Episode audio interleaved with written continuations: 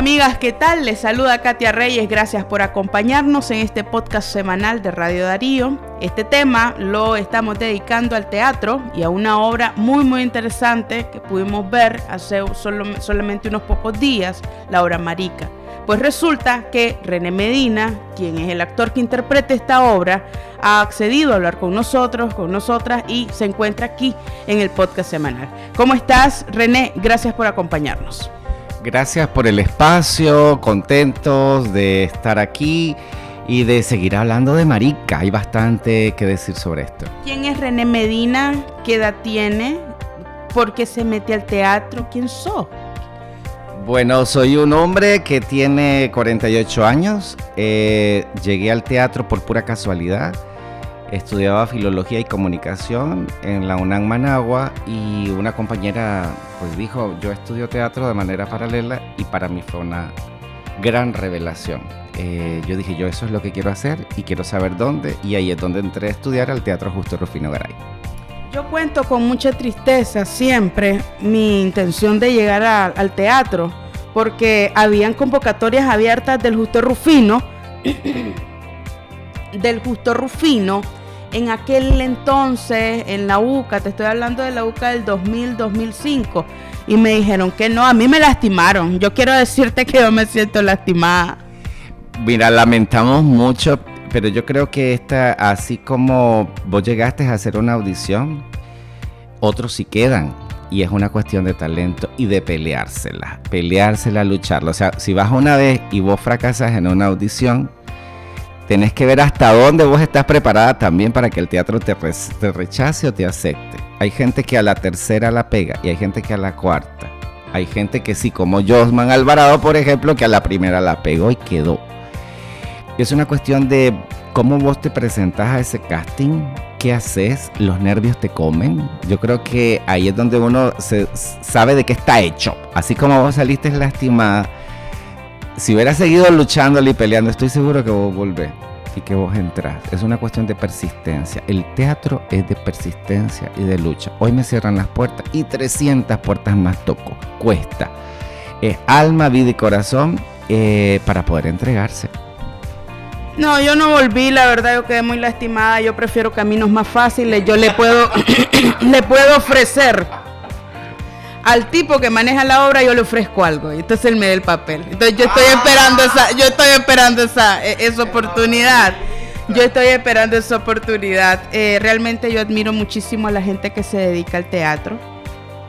Tengo un par de amigos, este, algunos más cercanos que otros, que se han dedicado a esto y que sé cómo les cuesta la causa Solamente en Chilandea, en Occidente, por ejemplo, el nombre, cuando hablamos de teatro, el nombre que aquí suena es el nombre de más Alvarado. Pero eh, no conocemos muchos teatristas y sabemos que el camino, por lo que nos han contado, es bastante complejo. Porque aquí lo primero que te preguntan es si se puede vivir del teatro. Si vas a comer del teatro. Porque en tu casa te dicen que hay un, pues que hay que subsistir, te dicen de que hay que pagar cuentas y demás.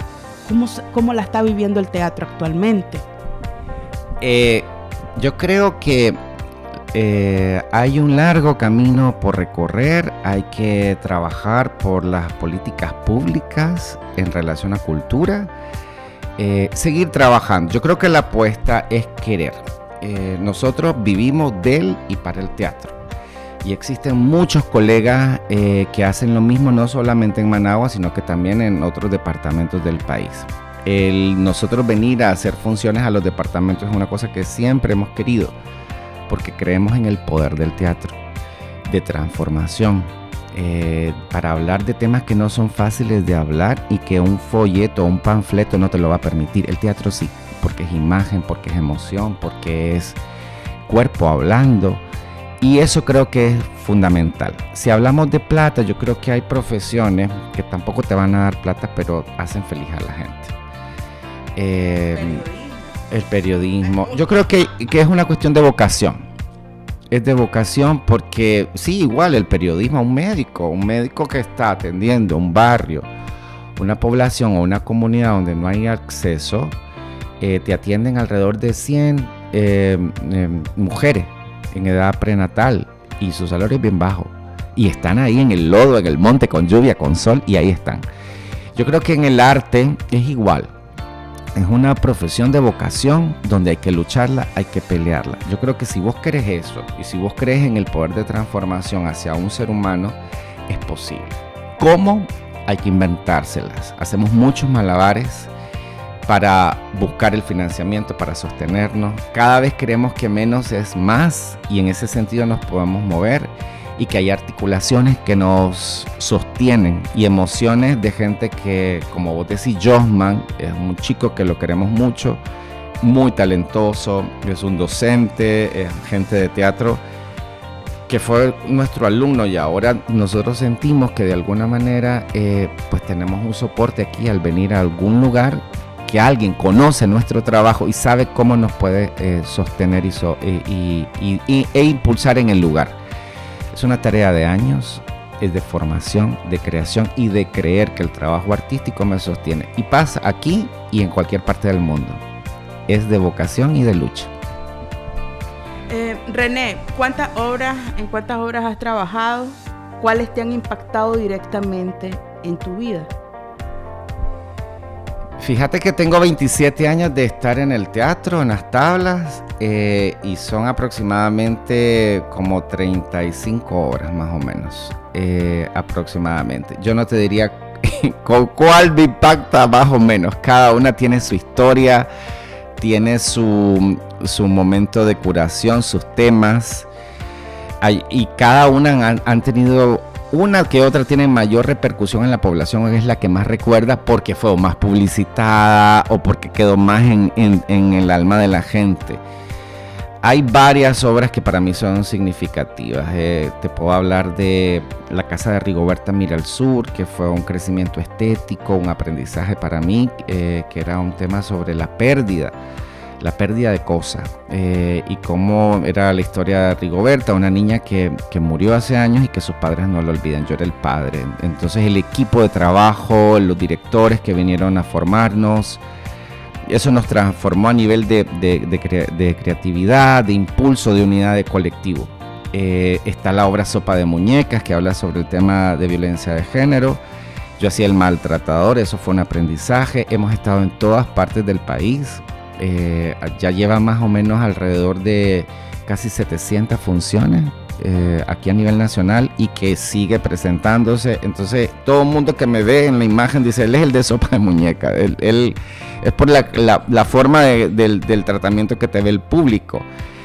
Eh, por mencionarte algunas, otras que me han dado como un salto cualitativo a nivel de interpretación, como el malentendido, pero yo creo que cada una tiene algo con el paso de los años y, pues ya me estoy haciendo más adulto y eh, en ese sentido pues uno va adquiriendo madurez, eh, mañas y crecimiento en cada, en cada puesta en escena porque se entrega el alma, la vida y el corazón en esto.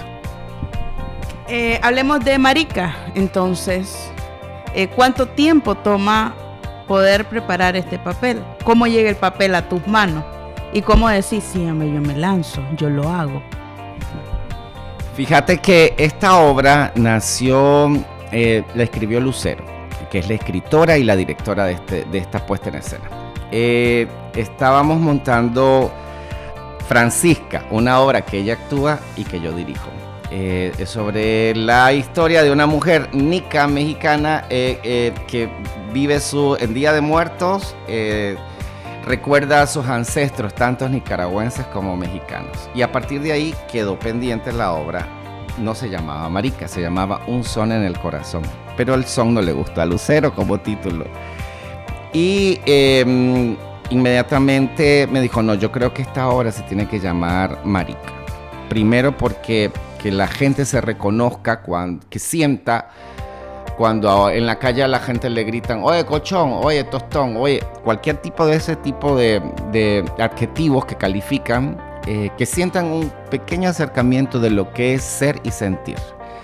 Entonces me dijo Lucero, te dedico a esta obra, aquí está, es para vos, para que vos pongas tus, tus capacidades y cualidades histriónicas en el escenario. Yo empecé a leer la obra y yo me enamoré, porque para mí era un tema pendiente, hablar sobre mi homosexualidad abiertamente. Toda mi familia lo sabe, eh, la gente a mi alrededor nunca lo ha ocultado, se me nota facilito. Y eso para mí era eh, pues romper ese patrón a, través de lo que yo creo que mejor sé hacer, que es actuar. Entonces, poner al servicio eh, mis herramientas y presentarlas, compartirlas con el público y Lucero ahí en ese sentido, pues hicimos todo un trabajo eh, de sinergia, eh, contando historias, ella transcribiendo para que hubiera una poética hasta que finalmente llegó y fue muy, muy, muy sencillo al principio porque era, pensábamos que era una, una obra cortita, pero al convertirla en un espectáculo de 60 minutos, para mí fue tremendo porque tuve que meterme a, ¿cómo se llama esta disciplina de baile? Em, donde vos estás todo el tiempo moviéndote para agarrar resistencia. Es zumba me metí a Zumba eh, por lo menos un mes antes para poder aguantar el canto, el baile y la interpretación junta. Eh, eso fue lo que más me costó y eso implicaba de alguna manera que terminaba los ensayos y estaba deshecho. Eh, y eso fue un mayor desafío. A nivel de historia, todas me tocan porque es la historia eh, más o menos de qué va, pues un poquito para que la gente entienda de qué va Marica. Marica va, es la historia de Jacinto, un hombre que en sus 50 años hace un espectáculo eh, de café concert y cuenta al público, comparte en esta celebración sus anécdotas más significativas con su padre, un hombre machista, que se reencuentran en una gallera. Eh, la primera clase de educación sexual que tuvo con su abuela eh, cómo su madre reaccionó cuando supo que era gay y la historia de su actual novio con un taxista. Entonces, por ahí conoces ese mundo de este personaje donde creo que todos nos vamos y todas nos vamos a identificar, pero a la vez desde la parte humana el, presentamos a un gay muy loca, muy loca, eh, de tal manera que te dice, hola mis queridos amores, ¿cómo les va la vida? Y empiezan a salir las plumas por ahí, pero de repente te muestra también la parte más sensible, más humana de lo que es ser homosexual. ¿Está lista Nicaragua para poder hablar de homosexualidad de una forma más abierta? ¿Qué, qué, ¿Qué reacciones han logrado ustedes percibir en, el público de, la obra? Me la pusiste difícil. Yo creo que, no sé si Nicaragua, yo no sabría darte la respuesta si está preparado. Yo sí estoy preparado para hablar de esto. Yo si Nicaragua no está, lo siento por ella. Yo sí. Eh, porque es algo que nos toca a todos y todas. Y yo creo que en la medida que tengamos igualdad de derechos, hay que seguirlo peleando por ellos, o sea, luchándolo porque lo único que me hace diferente es mi opción sexual. De ahí todas mis capacidades van a estar al servicio de... Y es jodido no crecer con, con esa libertad individual de lo que yo quiero ser. Entonces, de pequeño más, ahora no, ahora la peleo, ahora te digo, ¿por qué? ¿Qué te pasa, no? Pero de chiquito sí, yo hasta me daba miedo pasar por una esquina porque habían chicos mucho más robustos que yo, yo siempre he sido flaquito y fue terrible a, tal, a, sentir miedo que cruzas una esquina porque te van a decir cualquier vascosidad. Una cosa, oye, cochón, vení para cualquier cosa, es terrible.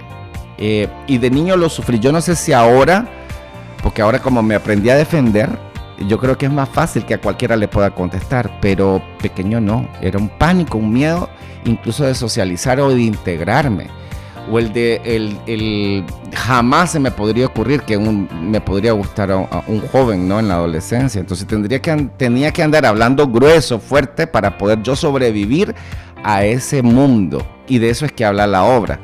Entonces yo te diría la reacción en Managua fue estupenda no esperada. Público va sonando de pie Em, llevamos 12 funciones eh, con taquilla llena toda, comprando la gente su entrada para ir a ver un colchón. Eh, así de sencillo, la historia de este colchón. Y salen con lágrimas, tocados, con una sonrisa positiva, por lo menos ese público, ¿no? Eh, en Granada fue igual la acogida, que también es una sociedad bastante conservadora y nosotros estamos felices de la respuesta, que podamos avanzar, que podamos conversar sobre estos temas sin generar una polémica de más, porque está ya. Ya con solamente de ir a un espectáculo a gozar, a disfrutar, de verlo bailar, creo que hay una gran acogida. Fíjate que justo ahora que lo decís, me pregunto eh, que a veces banalizamos este tema, esto que me decías del acoso de, una persona homosexual en la calle, lo banalizamos, no le va a afectar, no, no va a pasar nada con él. Eh, esto es divertido, reámonos todos, riámonos de él, vamos a reír y no va a pasar nada. Eh, ¿Qué tanto puede afectar el acoso callejero a una persona homosexual ahí en la calle? ¿Y cómo podemos decirle a la gente, deja de hacer eso? Creo que es un trabajo, tiene que ver mucho con el machismo, tiene que ver mucho con la conciencia colectiva, tiene que ver con el defender, aprender y decirle a la gente, espérate, para. Y eso empieza de la casa. Eh, que si alguien es homosexual, que es miembro de la comunidad, comunidad de la diversidad, saber que es un ser humano el que está detrás y que cada palabra pesa. Las palabras no se las lleva el viento. Yo creo que tenemos que ser responsables y eso pasa desde la casa. Desde que yo tengo una hija, un hijo, un sobrino y ese sobrino tiene una actitud violenta y machista sobre otra persona, yo creo que hay que parar.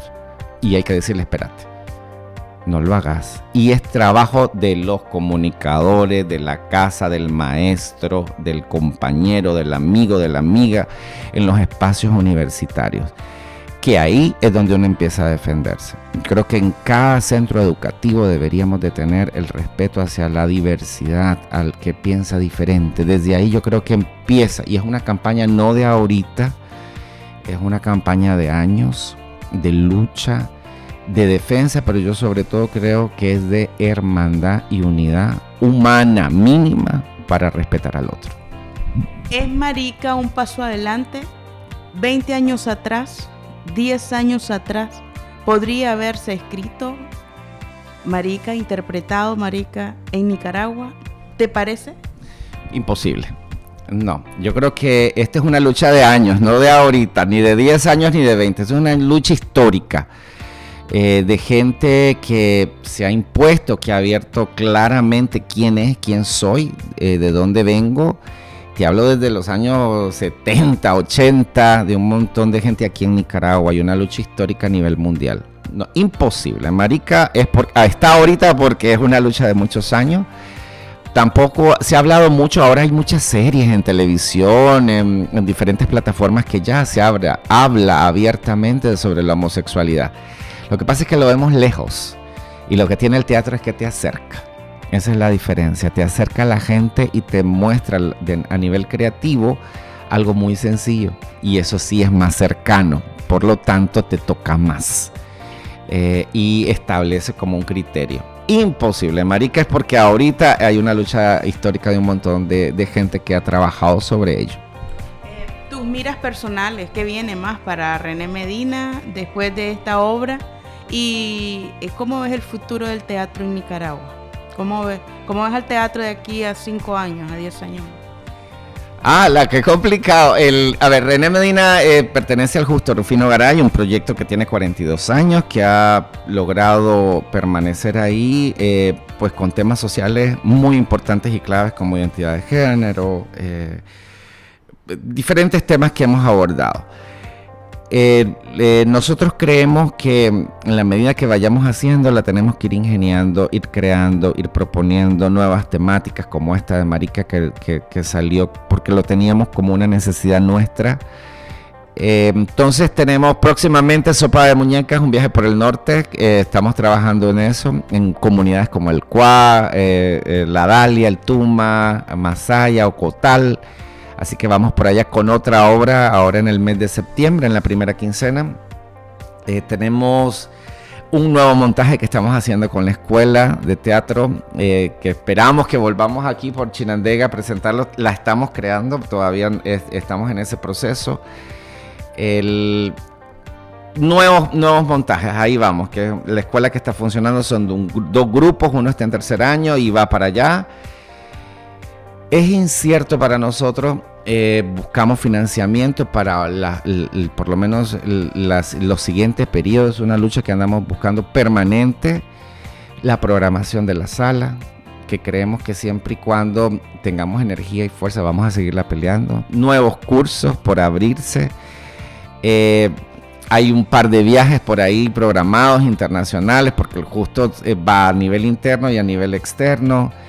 Y haciendo teatro, eso a nivel individual y personal y con el colectivo. Y con otros colegas creo que están formándose y produciéndose muchas horas de teatro eh, con los propios esfuerzos y recursos en alianzas con otros colegas y formando redes eh, con plataformas específicas. Creo que es un movimiento que está dando la batalla, que sigue por ahí luchándola. No es fácil también porque es arte, como vos decías, y el arte generalmente es invisibilizado. Eh, pero creo que se está haciendo mucho y que en la medida de que haya mayor unidad entre nosotros, los colegas que hacemos teatro, y que el público que siempre nos acompaña nos siga acompañando. Yo creo que tengo mucha fe y esperanza en que es un medio de comunicación durante años eh, que ha sobrevivido a pesar de los pesares. Era el actor René Medina, a quien queremos agradecer eh, los minutos que nos ha dedicado para poder conversar en este podcast semanal de Radio Darío. Por supuesto, usted sigue en nuestra sintonía y gracias. Comparte este producto, haga que llegue más gente. Hablemos de teatro, hablemos de homosexualidad, hablemos de marica. Ahí tienen los diferentes temas que abordamos con este actor. Que estén bien.